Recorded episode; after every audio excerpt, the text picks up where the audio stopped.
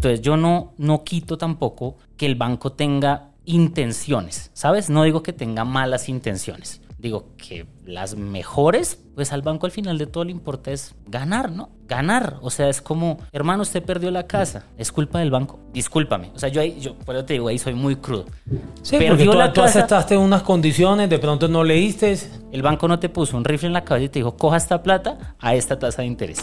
Transversal, un podcast de alternativa. Estamos en otra nueva edición de Transversal, el podcast de revista alternativa en, en las distintas plataformas. Eh, y hoy quiero hablar con un personaje que así mismo se define como irreverente. Sebastián Suárez, más conocido como Sebastián Irreverente, en redes sociales, especialmente en algunas como TikTok, lo siguen más de 800 mil personas. Millones le dan me gusta a sus publicaciones, a sus videos, a sus contenidos. Aclaremos de que Sebastián no es un youtuber de los que viven haciendo bailes o coreografías sino es un tipo que habla de temas macroeconómicos, de coyuntura mundial, habla de la economía diaria de, los colombianos, de lo que nos sucede a los colombianos normales y analiza todo lo que sucede en este día y decisiones gubernamentales o privadas y cómo impactan en la vida diaria, porque muchas veces la gente no sabe que una pequeña decisión económica en una oficina del gobierno o en una oficina de un banco te va a impactar cuando vayas a la tienda a comprar algo. Eh, Sebastián, bienvenido a Transversal de Alternativa. Hermano, muchísimas gracias por la invitación. Lo que les decía, lo que estamos charlando ahorita detrás de cámaras, es el primer podcast que me hacen. Yo estuve dirigiendo un podcast en, en Sao Paulo, eh, ahí muy artesanalmente con una marca, pero obviamente, al otro lado de la cámara se sienten un poquito más de nervios, ¿sabes? Eso está. Este, ¿por, qué, ¿Por qué hablar de economía a la gente? Mira, yo tengo una creencia establecido que me gustaría realmente difundir masivamente, por eso un poco mi lenguaje, y es que la economía es el área que principalmente nos toca a todos nosotros desde que nos levantamos. Sea, en el momento que nos levantamos y tomamos una micro decisión hasta de qué pasta de dientes utilizar, ya estamos tomando una decisión económica y eso nos puede impactar en el corto, en el mediano y en el largo plazo.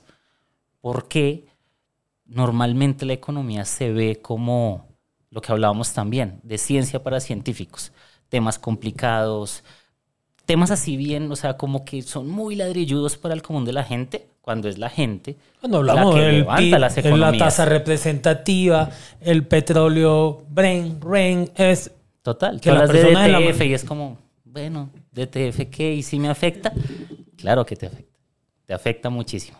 Entonces la idea es masificarlo, dejarnos un poco atrás la corbata, saber que, la, que yo soy la misma gente, no vengo de una raza privilegiada, sino que estamos uno a uno charlando de temas que me gustan. Este, Sebastián, antes, antes de, de- de hacer estos contenidos económicos eh, que tanto gustan y que tanto se vuelven, y, y ahí volvemos a la palabra que, que, que encasilla mucho, virales.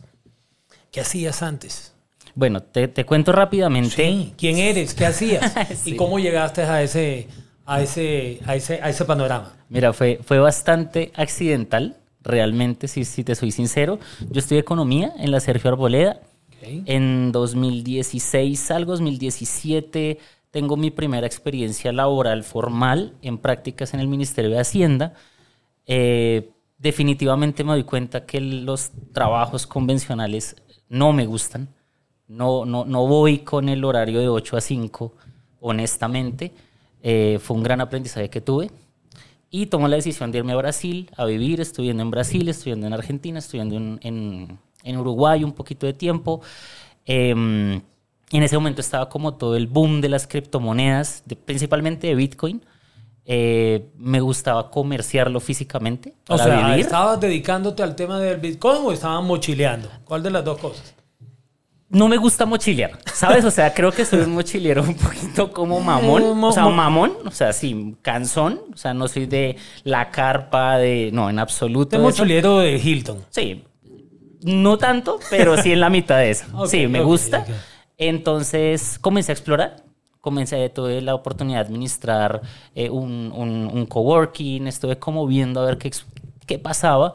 Me di cuenta que el Bitcoin en ese momento fue como un refugio muy grande para los argentinos, porque en ese momento, 2016-2017, fue donde comenzó el disparate del peso argentino. Yo cuando estuve en Argentina el peso estaba, si no estoy mal, a 17 pesos argentinos por dólar. Ok. Hoy está cerca de los mil. Imagínate esa diferencia tan bárbara. Los argentinos se iban de mm, en Barranca a comprar Bitcoin y pues yo conocía porque me interesaba mucho la tecnología detrás y comencé a comerciarlo físicamente. Me fue muy bien, Em, pero realmente fue algo muy coyuntural. O sea, ¿Sí muy de- recomiendas lo del Bitcoin o hay gente que dice que eso, que eso es un fraude? No, la tecnología de Bitcoin no es un fraude. O sea, el blockchain, de- o sea, la tecnología detrás y Bitcoin como tal no es un fraude en absoluto, porque realmente la base de Bitcoin es exactamente la misma que la base del dólar, solo que más protegida, que es que Bitcoin vale dependiendo de la confianza que tú le tengas a la moneda. Eso es importante. O sea, con Bitcoin... no, no, no es fraude, porque uno escucha mucho tiempo. Hace poquito hubo problemas con varias criptomonedas. Hemos, hemos visto CEOs de distintas compañías enfrentando a la justicia en Estados Unidos. Claro. ¿Sabes qué pasa? Que es con lo que se hace alrededor Ah, ok. de, con, de con la criptomoneda. Eso es algo muy importante. O sea, hay, está Bitcoin, está Ethereum y de ahí para abajo hay 5.000 criptomonedas que cualquiera se puede inventar. Normalmente esas o parten del fraude, porque están diseñadas es para hacer un fraude, como la criptomoneda colombiana, o también parten de que utilizan la palabra Bitcoin para crear pirámides Ok. que es distinto. Es como, ya que hablábamos del caso, digamos, de Interbolsa. Las acciones no tenían la culpa. Tenía la culpa Interbolsa. Entonces no podemos como juntar el, el- el- el personaje con el producto. Ahora, que Bitcoin sea una buena inversión, eso es otra cosa. Ah, Yo defiendo la otro tema. tecnología. La tecnología detrás la defiendo. Tengo mis peros, lógicamente. Oye, una, una cosita aquí que no quiero desaprovechar. Estabas hablando del tema de, del tema de, de Argentina, de, de que viste en Argentina. ¿Cómo, cómo viste eso de Milei? La llegada de Milei, el, el, el presidente libertario, como él mismo se define, que dice que ahorró 392 mil dólares porque solo viajó con una comitiva de 5 o 6 personas a Davos. y los colombianos se gastaron más de un millón de dólares alquilando una casa para regalar tinto. Mira que yo estaba, de, de hecho, bueno, de hecho hago una aclaración, yo intento en mis videos, eso lo charlaremos ahorita más adelante, Sí, ser lo más imparcial posible Sí. dentro de la, o sea, dar un punto de vista y que la gente Por tome eso sus mismo te hago las preguntas, no las hago con, Sí. con- con una intención política, Total. sino que tú me digas, "Ven acá, eso de verdad sí es, si mi ley sí usa un ahorro, si es negocio para nosotros gastarnos un millón de dólares Yo- en, en el Foro Económico Mundial de Davos, donde la mayoría de las personas no salen del centro de convenciones, los tomadores de decisiones, y cuando salen es a muy altas horas de la noche, donde esa casa ya va a estar cerrada. Mira, sabes, yo, o sea, como base, yo sí estoy con muchos matices un poco en contra del gasto público. O sea, Ok. ese sí es una parte vital, sobre todo porque el gasto público a veces no se controla. Y el, me- y el mejor ejemplo es el tema de Davos. ¿Cuál es el error que para mí está en el gobierno de Petro, en este caso muy en particular? Es que justamente no democratizan la información. ¿Es bueno el millón de francos? Hombre, no lo sé. Y el gobierno tampoco me lo está mostrando. Dígame, es que están diciendo que una casa máximo valía 10 mil francos o 30 mil francos, entonces hemos dicho que hay un, hasta un acto de corrupción. Yo digo, pues el gobierno en vez de chillar y de saltar y de, y del derecha, izquierda, pues saquen el comunicado, que Petro salga y hable el comunicado y diga, no, es que mire, invertimos este millón de francos así y esperamos tener un retorno turístico así y esperamos beneficiar Sí, a personas así. Porque al final estás Sencillo. el- el- al final estás invirtiendo ese dinero en un intangible que es vender al país y convencer Claro. a personas que vengan acá a- a, traer a, a conocer Colombia y a dejarnos algo de platica. Total. Y nosotros sabemos que eso es una inversión. O sea, la difusión es una... O sea, si no es un gasto hundido, cuando eventualmente no sirve de nada, sí, eh, sí es una inversión. ¿Qué es lo que pasa? Que no sabemos la magnitud de la inversión y el gobierno tampoco habla de ello. Entonces, por eso es que se presentan tantos fake news, tanta vaina mamona entre los dos polos políticos. que Mira, mira que ahí llegamos a un ejemplo que es claro en tus videos y bueno, no sé si lo hiciste o lo vayas a hacer en estos días. Listo. Eh, ¿Qué tan negocio es para un país como Colombia? Con un empleo informal muy creciente, muy alto, con, Sí. con- con- con un empleo de calidad que no se está creciendo en la medida que se desea.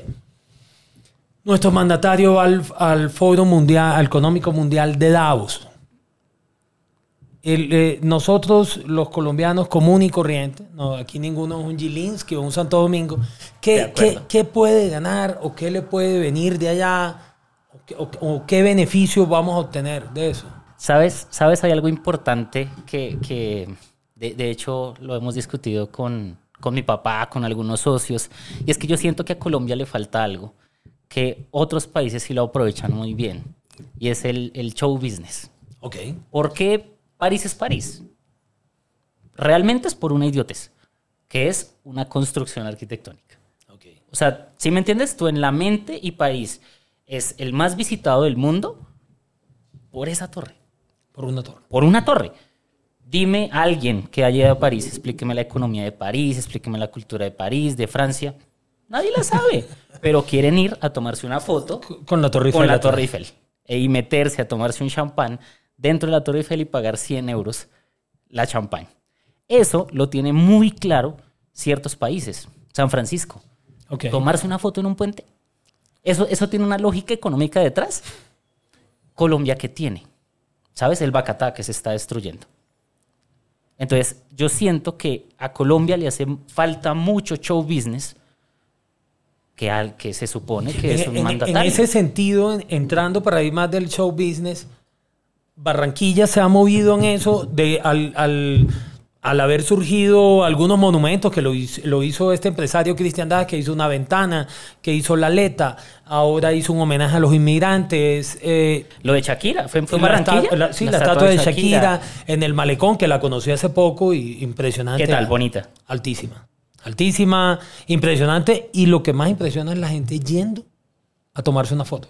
Eso, eso es show business. ¿Sabes? Ok. Y pueda que Barranquilla esté cundido en muchos errores estructurales, pero le llega plata por esa estatua de Shakira que no costó mil millones de dólares.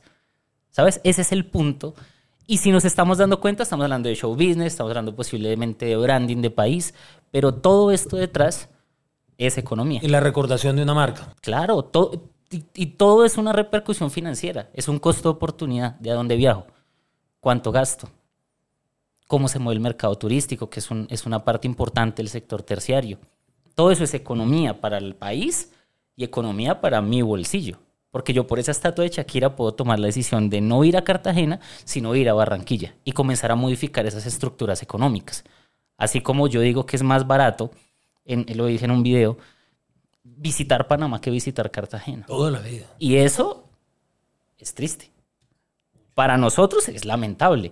Pero es un acto económico, que está bien, que está mal, a mí no me importa. Yo lo la- digo. eh, ¿Consideras que esa es la dinámica del mercado? O sea, si Cartagena es una ciudad costosa, ¿hay que dejarla que siga siendo costosa? ¿O, o las medidas que está tomando, por ejemplo, el alcalde de Dumec de decirle, oiga, venga, ustedes no pueden estar cobrando tanto así? Porque eh, a- ahí entonces volvemos al tema de las libertades. Si yo quiero vender una mojarra a 100 mil pesos y tú me la quieres pagar, Claro. ¿Sabes qué es lo que pasa? Que ahí es donde entra otro término económico en algo tan charlado como lo turístico, que es el tema de la competitividad.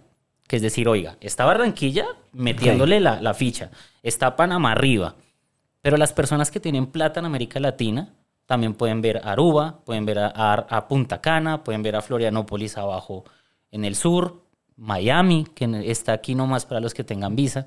Entonces, como un líder, como el alcalde de Cartagena, debería decir como, venga, no seamos tan brutos, porque es que hay más sitios que la gente puede terminar elegir. Y tú puedes embarrarla una vez, ¿no? Pero dos, tres, cuatro, y ahorita con todo este crecimiento de redes, pues eventualmente te afecta. Este, y, eso pudo afectar, tanta mala publicidad económicamente pudo impactar a, a la ciudad a final de año, de que no yo, llegara... creo que va a infac- yo, yo creo que va a impactar, es más, en el mediano plazo. O sea, ahí sí la gente dice, pues yo para que me tumben con una mojarra en la playa, mejor voy y conozco la estatua a hora y media, la estatua de Shakira.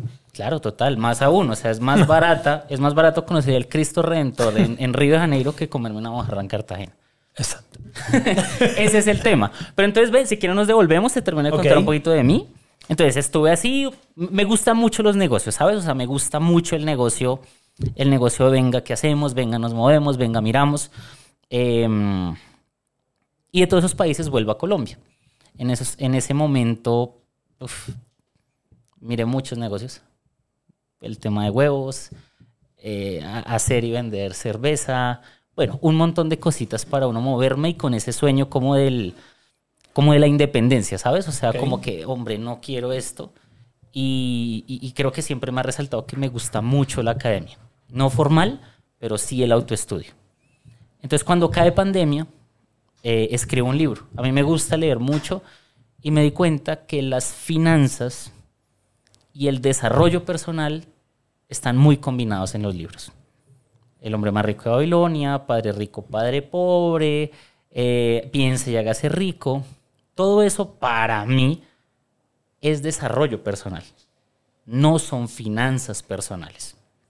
Entonces digo, pues, escribo un libro. Voy a escribirlo y una semana antes de que comenzara pandemia, comencé a escribirlo, me demoré seis, siete meses, si no estoy mal, y lo iba a publicar y dije como, bueno, ¿cómo, cómo lo publico? ¿Cómo lo No tengo ni idea del mercado, no tengo absolutamente idea de nada.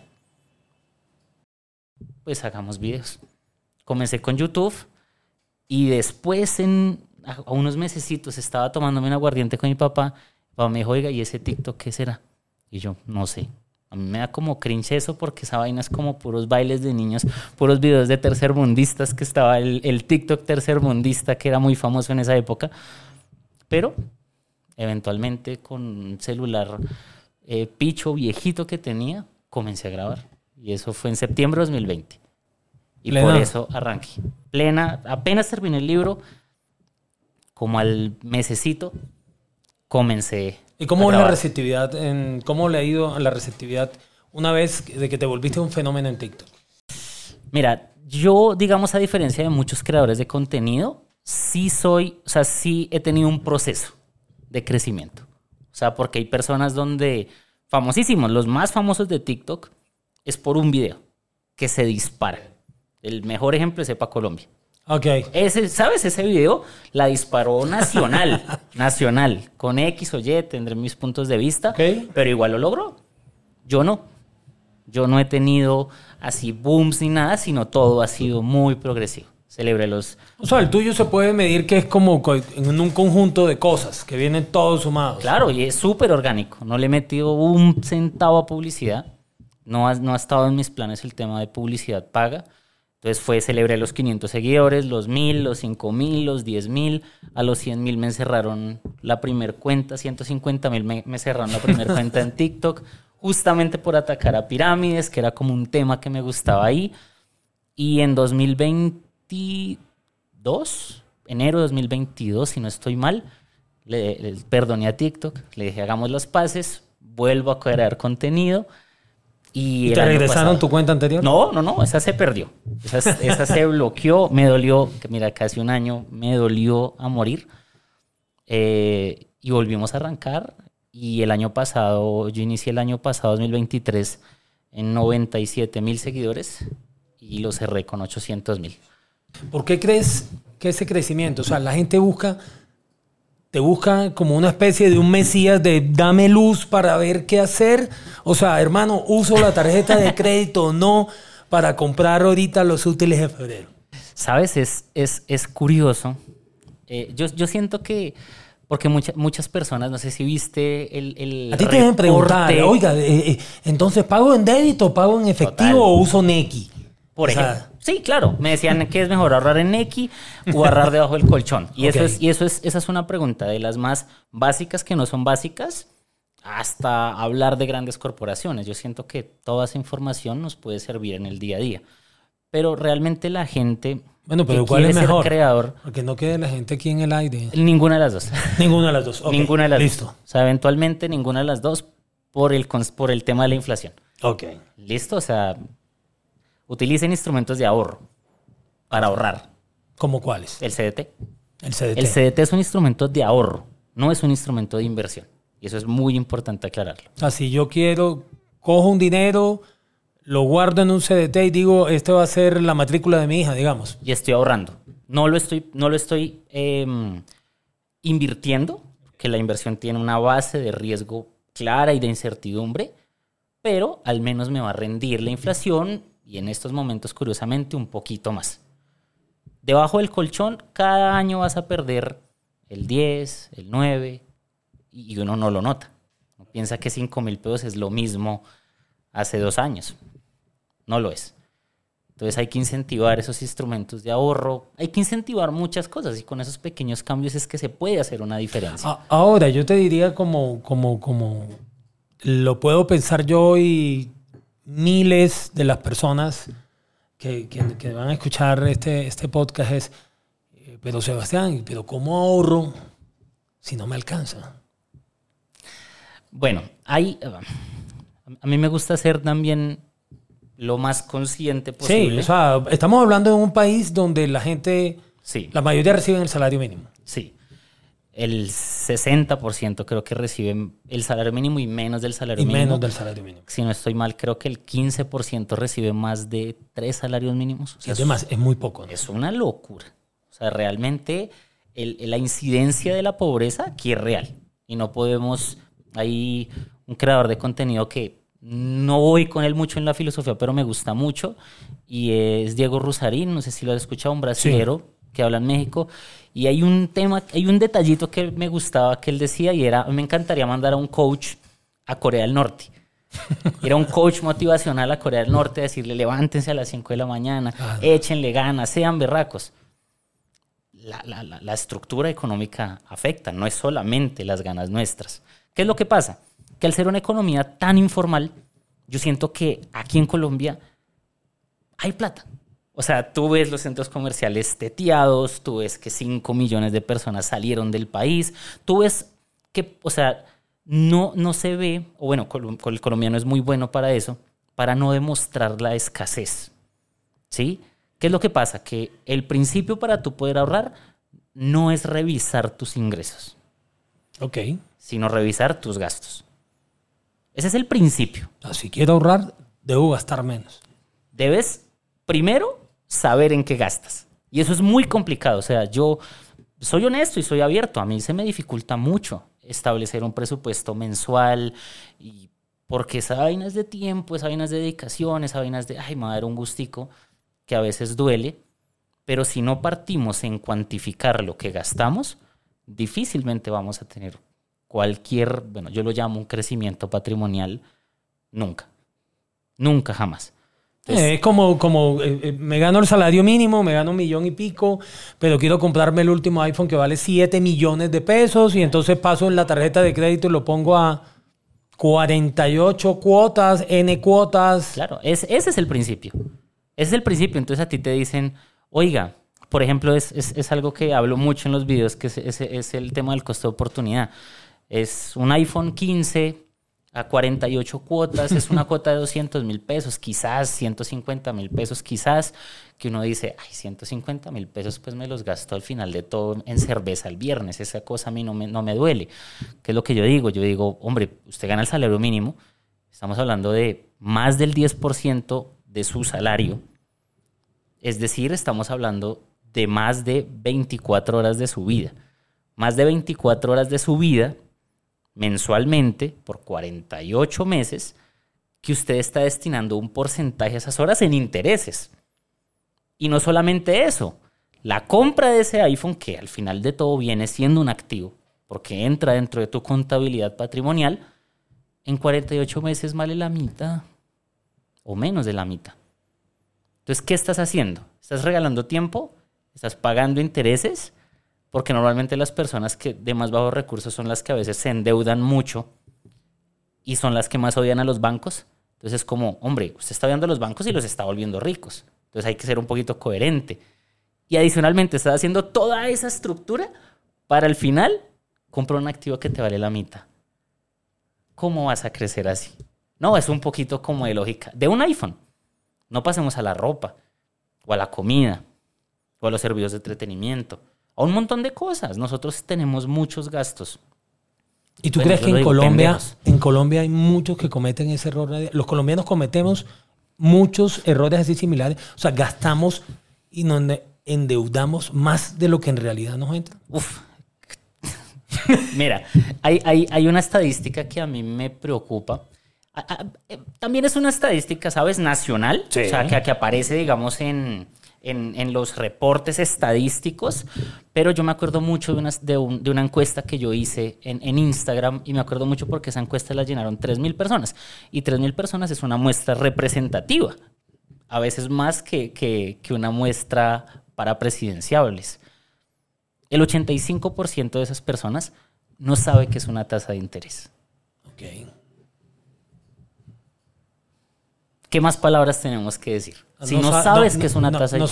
sabes a cuánto estás pagando mensualmente cualquier deuda. No conoces el principio de una tasa de interés. Si no conoces el principio de una tasa de interés que, para no dejar el, el cuento mochado, es el precio del dinero. El dinero tiene precio. Nosotros no somos dueños del dinero. Eso es importante. El dueño del dinero es el Estado. A nosotros nos lo prestan a través del Banco de la República, a los ciudadanos. El dinero no es nuestro. Y todo eso viene bajo una tasa de interés. Esa tasa de interés siempre va a contar, porque siempre se van a estar multiplicando los videos y, el sistema financiero se tiene que mover. Entonces, si tú no sabes lo que te cuesta lo que tienes en la billetera, ¿qué podemos esperar? Yo un poquito se lo decía eso. a La, la Bolsa de Valores me invitó a un, a un evento. eh, mu- muchas gracias por haberme invitado. Pero yo decía porque hablaban todos los comisionistas y todos los investigadores de economía y no sé qué. Y decían, hay que incentivar. El mercado de valores de Colombia es- es- está terriblemente muerto. Terriblemente muerto. Podemos discutir de eso más adelante.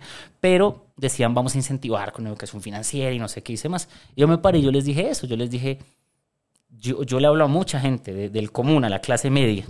La gente no sabe ni siquiera tasa de interés y ustedes van a venirme a hablar de valoraciones de empresas. ¿Qué solución real están dando a las personas para que se metan en el sistema financiero y se metan a invertir en los sectores productivos del país? Que para mí eso sí es crecimiento patrimonial. ¿Tú crees que la banca no, no- no ha ayudado mucho al desarrollo de nuestra sociedad o, o- o se ha quedado corta? Uf. ¿Desarrollo en qué sentido? El desarrollo en posibilitar, o sea, voy a algo similar. Hasta hace unos años, uno para ir a un banco solicitar un crédito, voy a hablar algo sencillo, para comprar una moto, yo tenía que llevar tres codeudores ricos y demostrar yo unos ingresos que prácticamente dirían, no, pero si este tipo no necesita una moto, o sea, ¿por qué el tipo quiere comprarse una moto? Sí. De acuerdo. Y, y molestan con el crédito. Sí. Incluso el- en Estados Unidos tú tienes el arranque de una casa, vas, te endeudas y el banco es feliz, te lo quita a los tres meses y la remata. Aquí es todo lo contrario. Sí. Uf.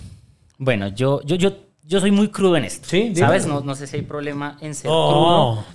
Pero la. Aquí la- entre más crudo gustas mejor. ¿Sabes? La bancarización, que es lo que, que, es lo que la- la- la- las instituciones promueven, que es vamos a bancarizar con, con estas bolsillos Ok. digitales y con las cuentas de ahorro para el pueblo y para la gente y para el campesino. Yo lo que entiendo ahí es que los bancos quieren más clientes y están buscando cómo encontrar más clientes. Es el principio. O sea, que esté empezando el campesino, a ver, no lo sé, demasiado. Con respecto al desarrollo, hay que tener mucho cuidado en algo. Y es, por ejemplo, ahorita se me llega a la cabeza, me llega a la cabeza el programa Creo, si no estoy mal, del gobierno Petro, que es que le están dando microcréditos a personas que no están formalizadas para poder evitar el gota a gota. El gota a Entonces están dando créditos súper bajitos, sin papeles, solo con la cédula. Y es más, están subsidiando las tasas y todo. Eso tiene dos repercusiones importantes. La primera es que sí, incentiva que la gente tenga plata para poder eh, estructurar mejor sus proyectos. Si plata son dos millones de pesos.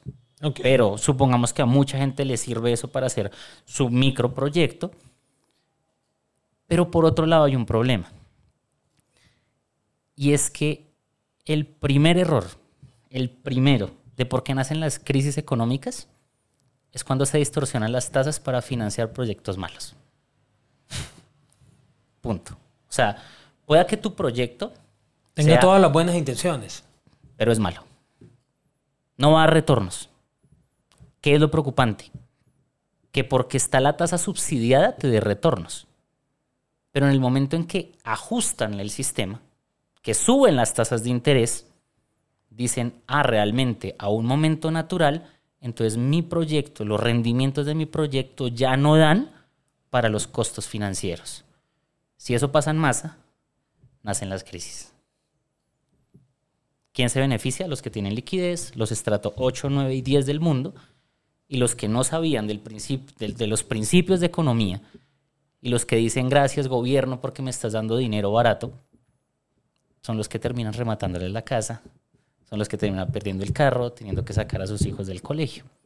Es, es, un círculo, es un círculo doloroso, pero a veces lo que está distorsionadamente bajito no necesariamente es tan bueno. Entonces ahí vuelvo a la, a la pregunta que te decía es, entonces nuestros bancos quieren es clientes? ¿O tampoco podemos ser tan, tan radicales? A ver, ¿cuál es el principio del banco y cuál es el principio de la corporación? O sea, el principio de la corporación es, y el, y, el papel principal del gerente general es darle rendimientos a los accionistas. Es el principio de la, de la administración financiera.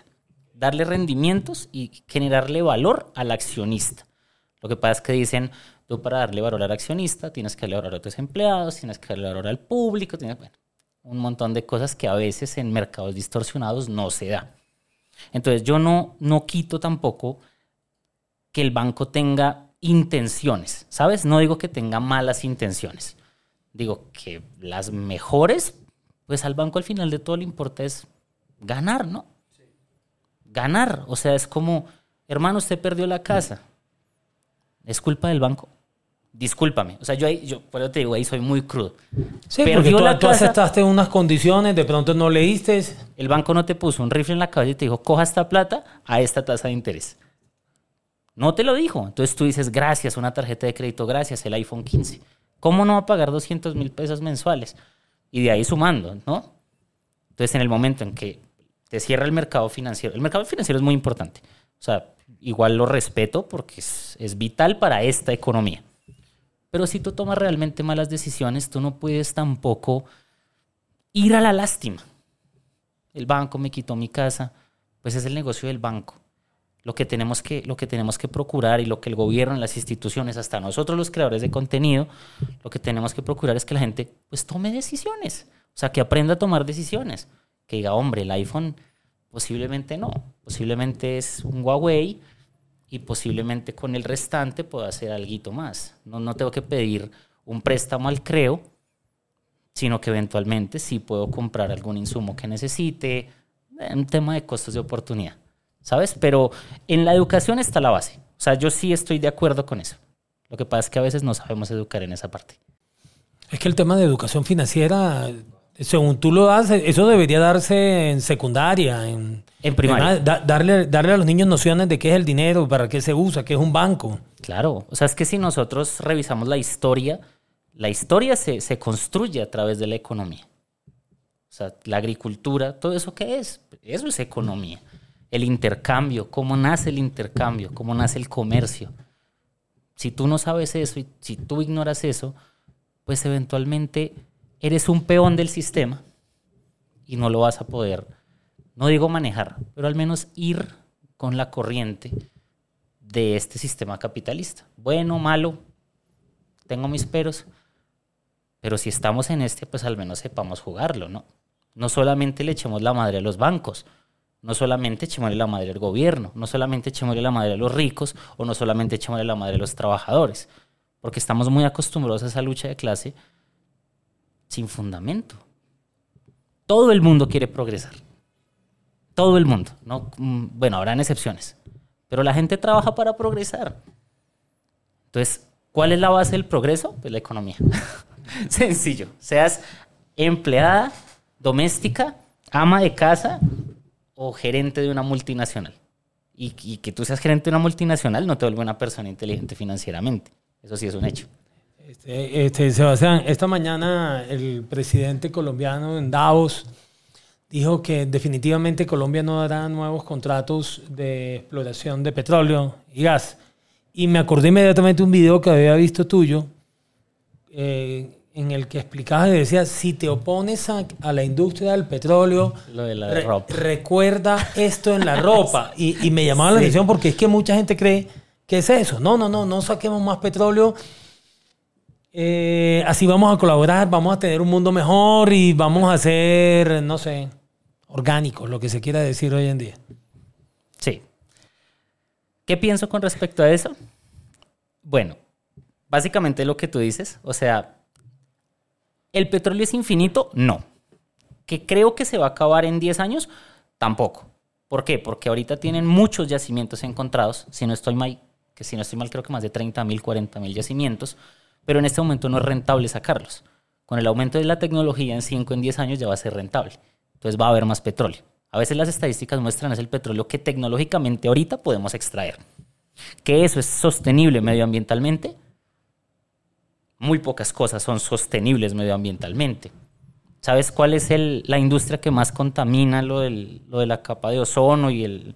¿Cuáles son las dos industrias que más contaminan en el mundo? Sie- siempre se habla de la ganadería, se habla La de la industria aérea, La ganadería y el segundo, eh, se- la soya.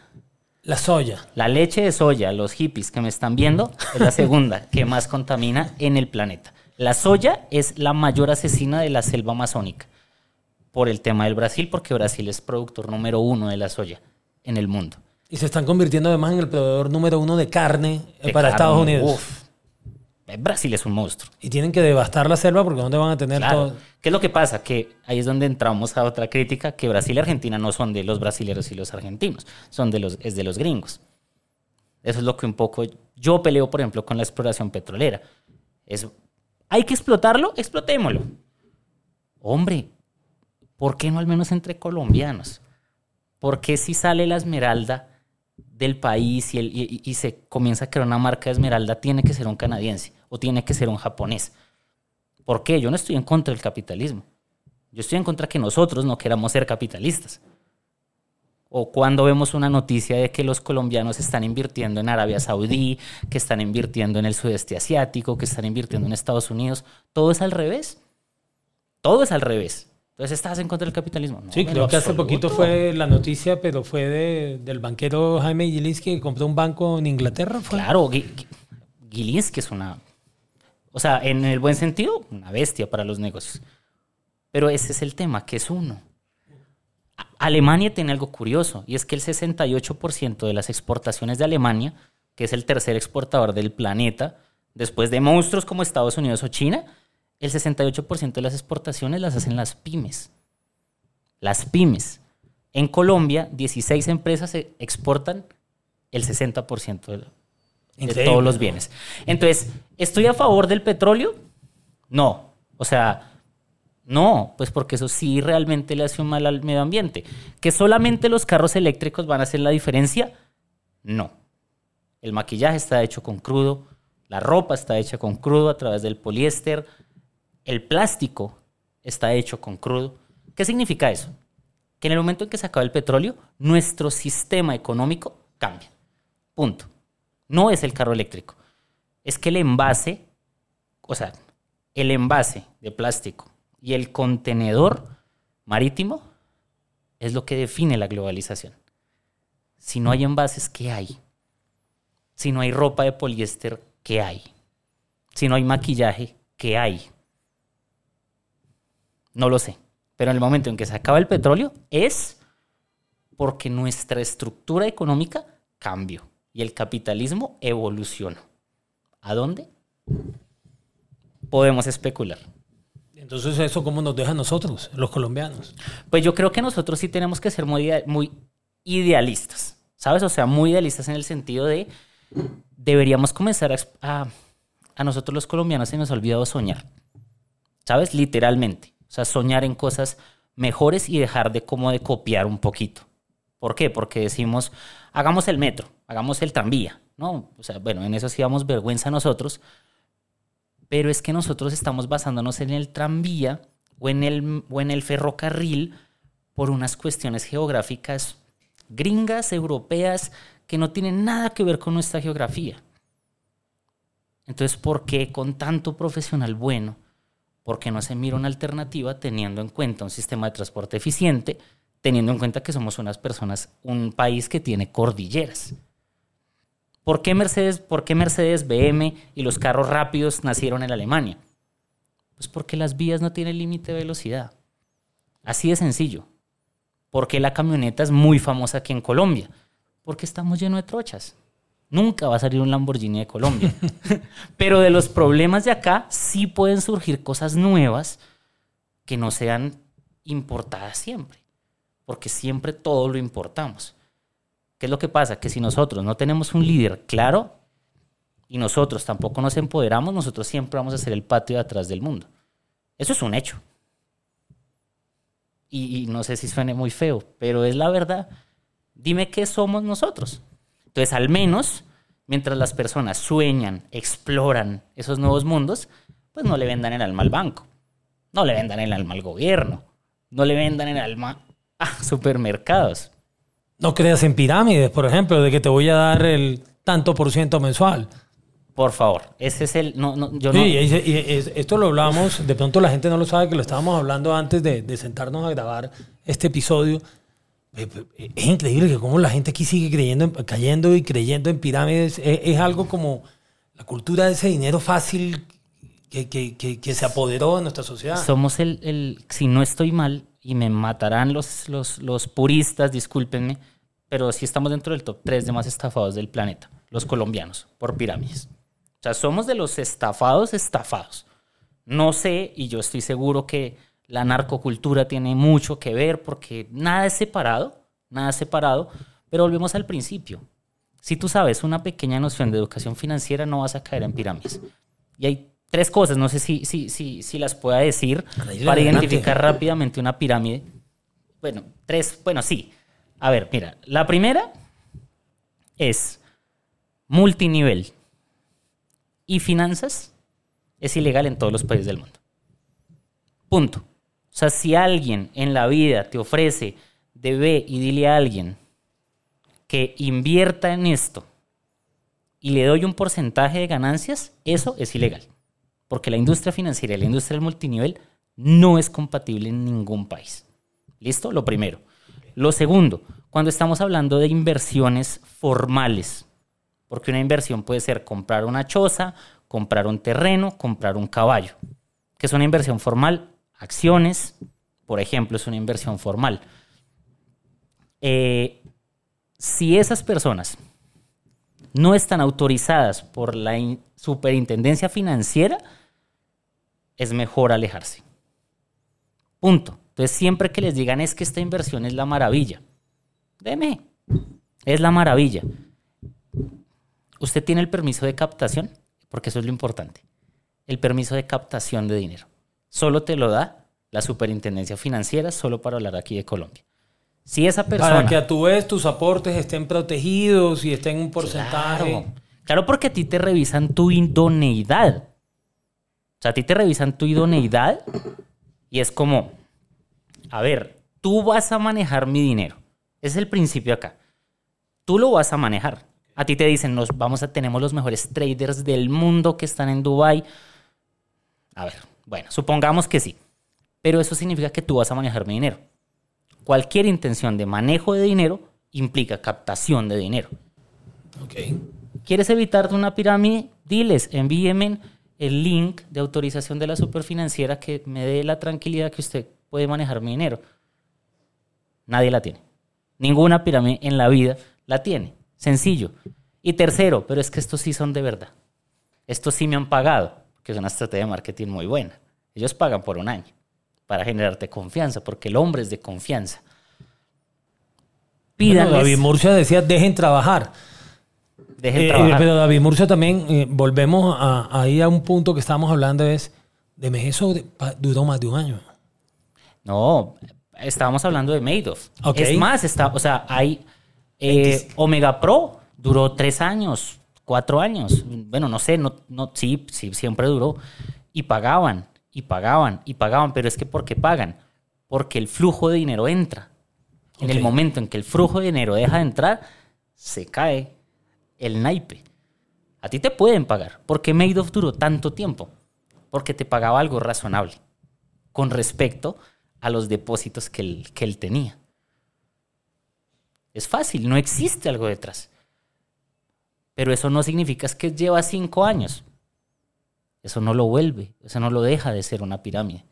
Lo que usted me está diciendo es que usted está apoyando, usted está apoyando movimientos no éticos y que su plata y su rendimiento lo está ganando por la pérdida y la desgracia de otra persona. Es el país que queremos construir.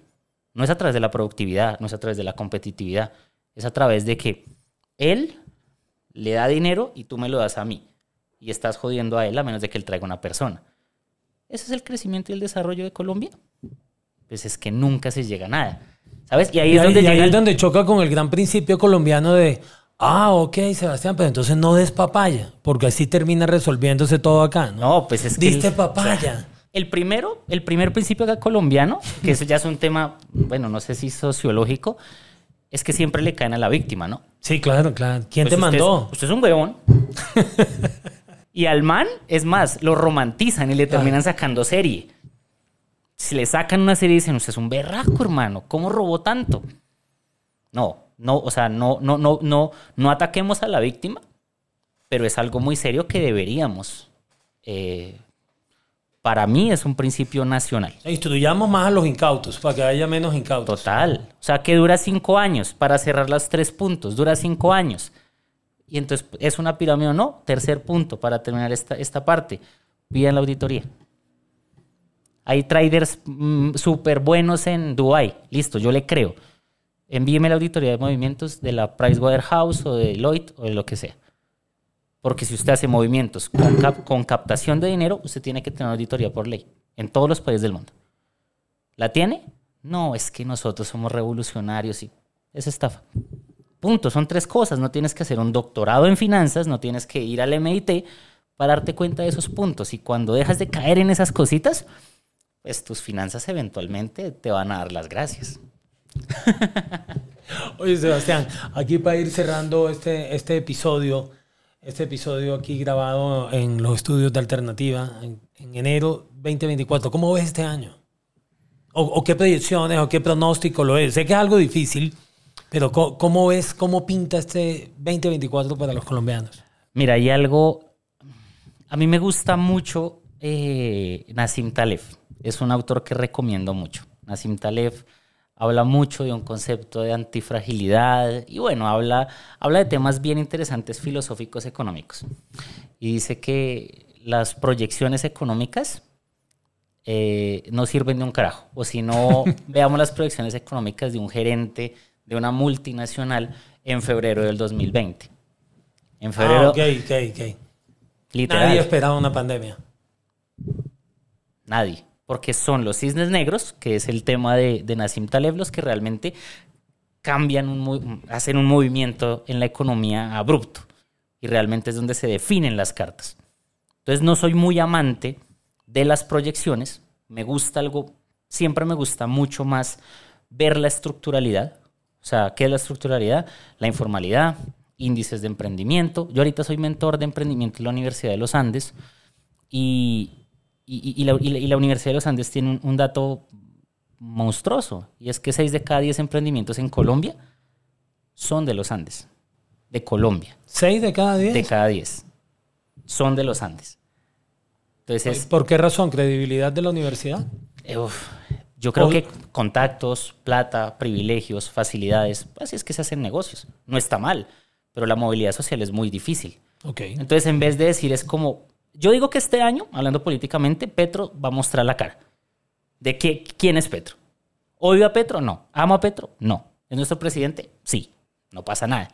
Pero este año ya pasaron un montón de cosas, ya vamos dos años. Este año se va a definir como quién es qué y ahí es donde vamos a comenzar a ver. Yo siento que naturalmente, a ver si doy pronósticos y si me equivoco, pues me equivocaré, no importa. Pero eventualmente yo siento que la inflación va a bajar porque es un ciclo que está terminando. Es un ciclo post pandemia hasta el día de hoy que eventualmente va a comenzar a estabilizarse de nuevo en el 5, en el 4%. Eso implica que los créditos van a volver a estar un poquitico más baratos. Eso significa que otra vez van a comenzar a hablar de emprendimiento y de berraquera y de fortaleza. ¿Y bajará el precio de la comida? hay, hay, hay un tweet que me gusta mucho y es que me gusta mucho y es por, por el tema de la inflación. Y es que la comida nunca baja. Lo que pasa es que sube más despacio. Ok. ¿Sí? O sea, la inflación está. Nosotros no hemos tenido deflación. La, deflación es cuando el precio realmente baja. La inflación es que subió el 1, subió el 2, subió el 3. Ah, no subió tanto. ¿Sabes? Como si fuera el 15, pero siempre va a terminar subiendo. Ahorita hay noticias interesantes, la inflación cierra en el 9.28, el salario mínimo cierra en el 12, entonces digamos que hay puntos de salario real que están interesantes, o sea, como que eso no, no- normalmente no se ve, es algo chévere. Eh, ¿Cómo nos va a ir? Es difícil porque llevamos 200 años jodidos, realmente jodidos. Entonces yo se lo decía al director de, lo- de lo- de los Andes, del emprendimiento, es decir, es momento de en vez de centrarnos en coyunturalidades de 2024, que nos sentemos como país y miremos las estructuralidades. Lo realmente Eso la es- estructuralidad. Eso es algo que el otro día hablábamos acá con... Tenemos un consejo de redacción nosotros aquí. Y conversaba, eh, conversamos con- y salía el tema de la planeación, a, a lo que volvemos. Y, y- y- y salía el tema de cómo en Colombia no se planea. Y si no se planea, pues lógicamente no, el Estado no va a alcanzar esas metas que se supone. Y entonces todo termina siendo meras decisiones estomacales y es como me sienta hoy, hago esto. Y así le va al país. Este, este es otro podcast porque acá la gente cae, o sea, acá entran todas las escuelas de economía y la planificación a través del Estado. ¿El Estado sirve? Sí, o sea, libertarios hay que ser pragmáticos y es que el Estado, al menos en esta economía, es importante. Y si nos vamos a un Estado como el de China, pues lo han hecho berracamente bien.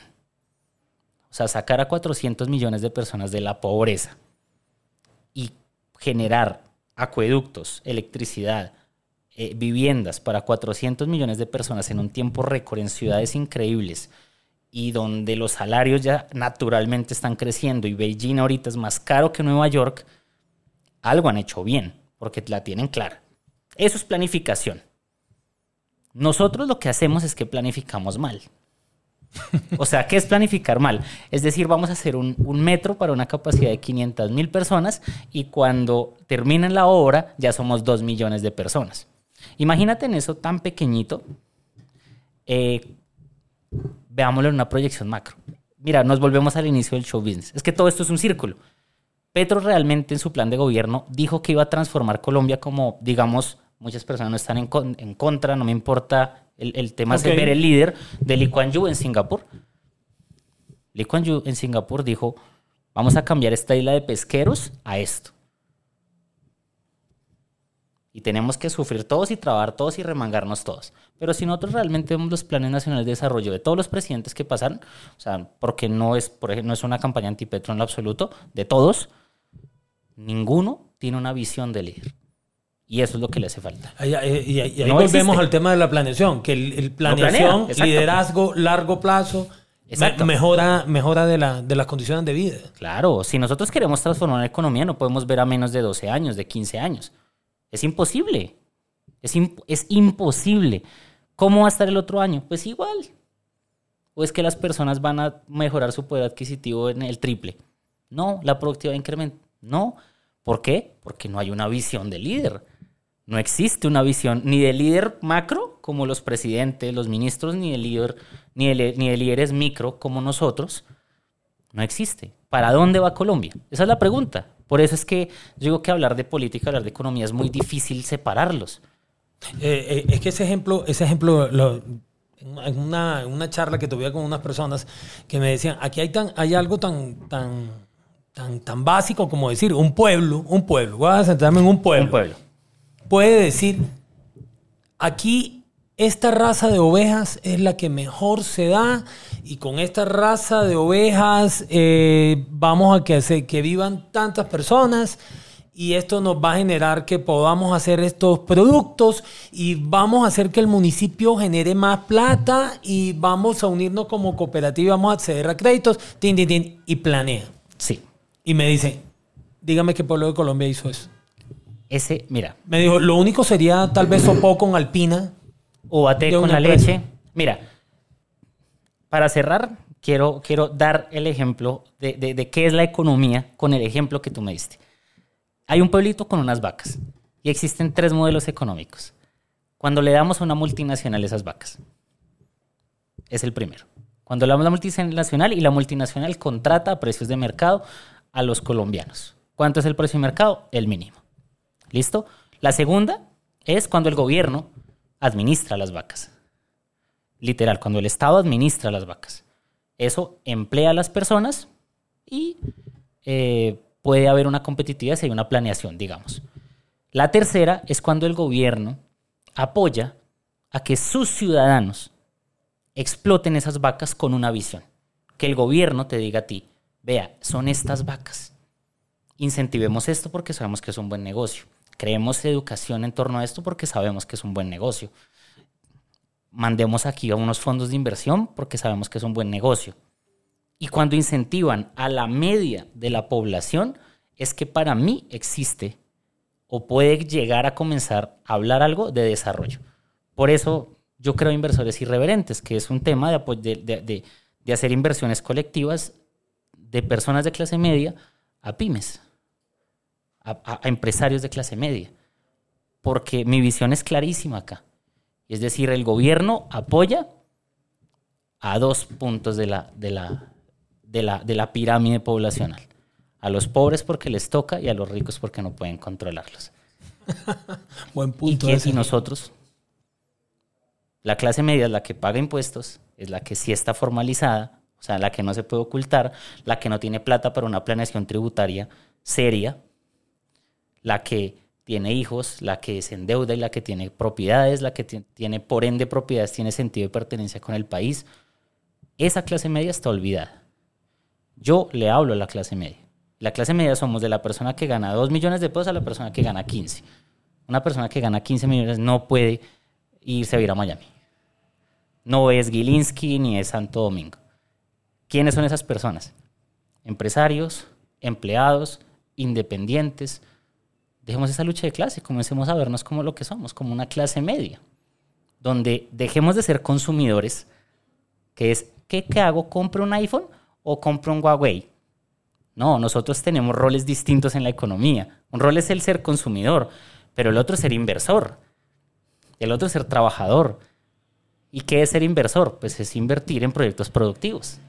Invertir en proyectos productivos que tengan esa visión de planeación y que no nos saquen de taquito y dejen todo eso solamente a los fondos de pensiones o a los de alto patrimonio y nos comiencen a incluir en esas decisiones económicas desde lo pequeño. Cuando tú inviertes en una empresa, por más pequeña que sea, tú comienzas a tener sentido de pertenencia a las decisiones políticas. Te comienza a doler el tema del salario, te comienza a doler el tema de la inflación, te comienza a doler el tema de los impuestos, te comienza a doler el tema del mandatario. Si tú solamente estás en uno de esos roles, que acá pasa, que es en el caso de solo somos trabajadores o solo somos consumidores, es donde se da la lucha de clases. Y no sé si me, no sé si me extendí, no sé si... No, no, yo yo me ahí- comienzo ya- a No, emocionar. ahí, ahí- ahí ya, ahí ya quedamos, ahí ya quedamos para otro episodio acá de Transversal. Entonces, básicamente es eso. E- e- enfoquémonos en la educación financiera. O sea, de verdad, y cuentan con mi canal. Pero una sola persona no puede hacer un cambio. Necesitamos de todos. Sebastián Suárez, más conocido como Sebastián Irreverente, gracias por acompañarnos en este episodio en, de Transversal de Revista Alternativa y aquí tenemos que seguir charlando. Hermano, muchísimas gracias a ustedes. Muchísimas gracias a todos los que nos están viendo. Y vamos a ver qué tal le va a ver si vamos a segunda parte. Listo. Hermano, muchas gracias. Hasta la próxima.